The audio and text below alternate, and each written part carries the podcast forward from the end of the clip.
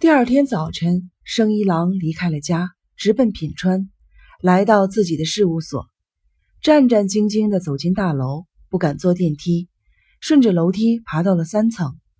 事务所前没有人，连来过人的痕迹，比如说门上贴张条子都没有。说不定他只是受母亲的委托，悄悄地来聪智上班的地方看看。不管怎么说，没撞上。可是。能保证永远撞不上吗？真的希望永远撞不上吗？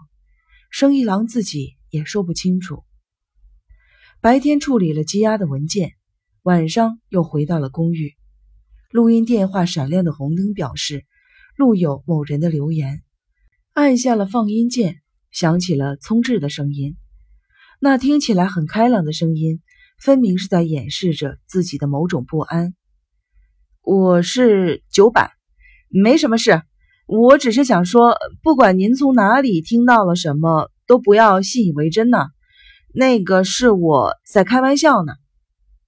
生一郎知道这是指广美说的事，懦弱而虚荣，处处设防，只为保住自己。这是聪智外强中干的性格的外在表现。这性格的形成。生一郎也是有责任的吧？这样一想，生一郎就会不由自主的要来照顾聪智了。聪智进法律系是偶然的，但知道他进了哪个大学却不是偶然的。关于聪智的姐姐，比如说在哪儿工作等等，都是生一郎亲自调查的。关于聪智，则是委托星信所的私人侦探调查的。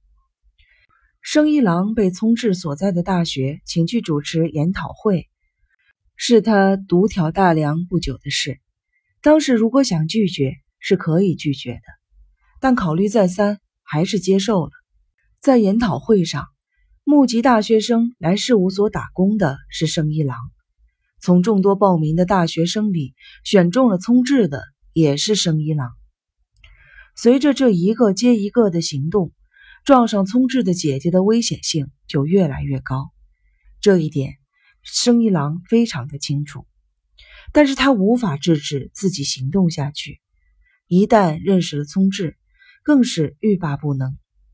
跟聪智的姐姐连得越紧，生一郎就越感到幸福，尽管这幸福伴随着难言的痛苦。电话铃响了，生一郎认为一定是聪智。马上拿起了听筒，是长赖先生吗？一个很不熟悉的男人的声音。您就是做律师的长赖先生吗？出于职业习惯，生一郎警觉地问：“你是谁？”真不愧是做律师的。男人故作吃惊，笑了笑，又说：“我还以为这混蛋一定是在骗我呢。刚争了几句。”就摇晃着你的电话号码，说什么要告我，马上给我过来一趟。怎么说话呢？这是你是谁呀？请问贵姓？说出名字来，你也不知道呀？一直没通音信吧？五年前不是见过一面吗？五年前，你的律师事务所开张的时候，你查到了这混蛋的住址，来见面的时候。把这个电话号码留下，想起来是谁了吧？别废话了，马上给我过来一趟。为什么？我让你来，用你自己的眼睛看一看。你没看见他那副样子。可话又说回来了，说凄惨也是够凄惨的，可怜呢？到底是怎么回事？能不能说得清楚点？男人并不直接回答这个问题。而是把住所告诉了生一郎，山病区下井草，这么近。生一郎叹了口气。五年前打架以后分别以来，一直没敢查问他的住址。可是我是管不了了。以前我让她嫁给我，她不干吗？你要是不来呀，我只好把她交给警察了，要不就送医院。哼，送什么医院？我不说你也该明白吧。说完，不等生一郎说话，咔嚓就把电话挂断了。生一郎犹豫了一下，穿上一件皮夹克，离开了家，坐上出租车，上了八号环城路，再上早稻田大街，拐到那儿住所附近时，下了车，穿过一条曲柄状的胡同，总算找到了那个男人所说的住处，一栋古旧的木造公寓，一层楼道尽头的一家门前，一个邋邋遢遢的男人。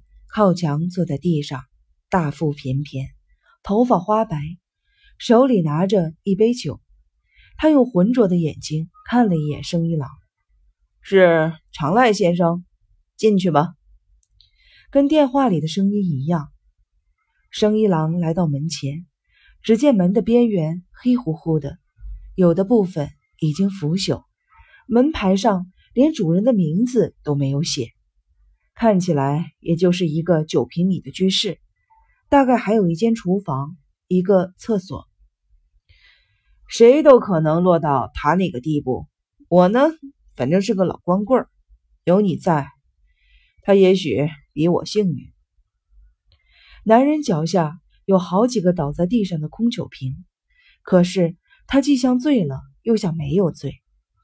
三年了，一块住了三年。也就是半年前吧，变得疯疯癫癫的了。牛肉生着就给你端上来了，半夜里突然起来，在屋里乱转，还在屋角尿过尿呢。我呢，离不了这玩意。说着，把手中的酒杯向上一举。那个混蛋，干的是陪客人喝酒喝到天亮的营生，多少闹点事儿也是可想而知的。不过，现在已经超越了界限了，连我是谁他都不认识了，吓人呢！老是叨叨你的事情，最近呢，除了你的事情，呃，不说别的了，好像是你小时候的事情，说是爬山来着，说是很陡的山，说是跟你一块爬的，前几天。忽然嚷着什么沾了孩子的光就是死了也情愿，可是现在呀，他倒成了孩子。进去，进去看看吧。生一郎什么都说不出来，默默地抓住了门把手，轻轻地把门打开。一股恶臭扑面而来，进了屋，臭味更厉害了。屋里没有开灯，但由于窗帘没有拉上。借助旁边公寓的灯光，勉强还算看得清楚。屋子正中间有一个人，双手不停地上下摆动着。生一郎适应了屋里的光线，看清了，那是一个穿着长衬裙的瘦弱的女人。生一郎在墙上找到了开关，打开了电灯，屋里顿时亮了。这时，那个瘦弱的女人尖叫了一声。退缩到墙角去了。从露出的手脚上可以看出她白皙的皮肤的本色，但她的脸已经被什么东西涂抹成黑褐色了。长衬裙的腰际也是黑褐色的。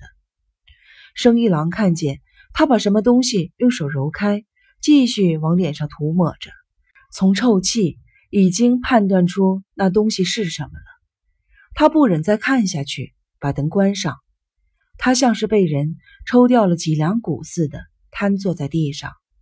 妈，生一郎痛苦的用双手捂住了自己的脸。